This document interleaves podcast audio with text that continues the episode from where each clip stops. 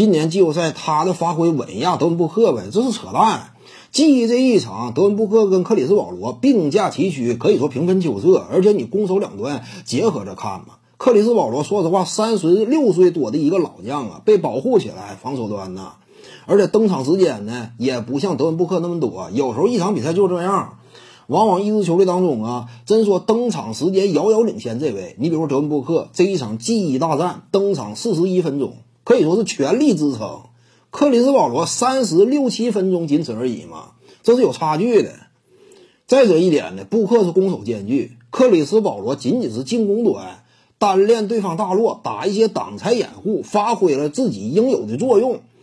确实也挺高效，但是德文布克也并不低效，二十一次出手转化成二十七分，就比保罗少拿了五分。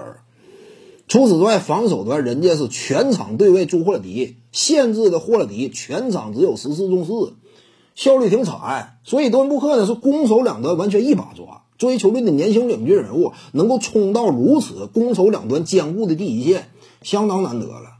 所以这 G 一这一场呢，保罗仍然是防守端被保护起来的。他不是早些年了，防守端什么这个联盟当中最佳防守阵容的球成成员呢？现在岁数多大了，还哪敢有这样一种自我称呼呢？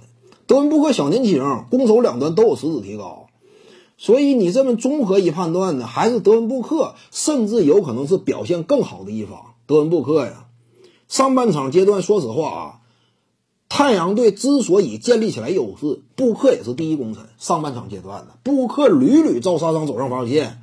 上半场那会儿，连自己攻带助攻，双管齐下，建立起来的十几分的优势。下半场那个阶段呢，在某种程度上而言，也是分差逐渐被拉开了。那会儿啊，有点顺风球的感觉。上半场是真正的焦灼，当时那那会儿啊，德文布克是攻守两端，他是能够予以兼顾的。防守端防的是对方的进攻核心支配点朱霍尔迪。你跟防皮特塔克相比，这哪个任务重？一目了然嘛。所以你这么判断的话，记这一场他俩发挥的作用基本上是等量齐观的，不能说克里斯保罗就明显压过布克，不能讲这话的。你只能说出于对一个老将啊有一种粉丝滤镜，或许你会得出这种结论。实质上，德文布克表现非常硬，布克这一场啊。再结合今年一整年以来季后赛当中，其实布克贡献也明显比保罗更突出，这也是事实。你别光这个一鸣惊人名头响啊，就无限往上推啊。克里斯保罗打的确实好，但是很无奈，身边的超新星呢，攻守两端成长太过迅猛。以往你都很难想象，德文布克在防守端居然能够有这种上乘表现，掐对方朱沃尔迪，掐的对方十四投只有四中，表现非常卓越。点赞加关注，感谢您的支持。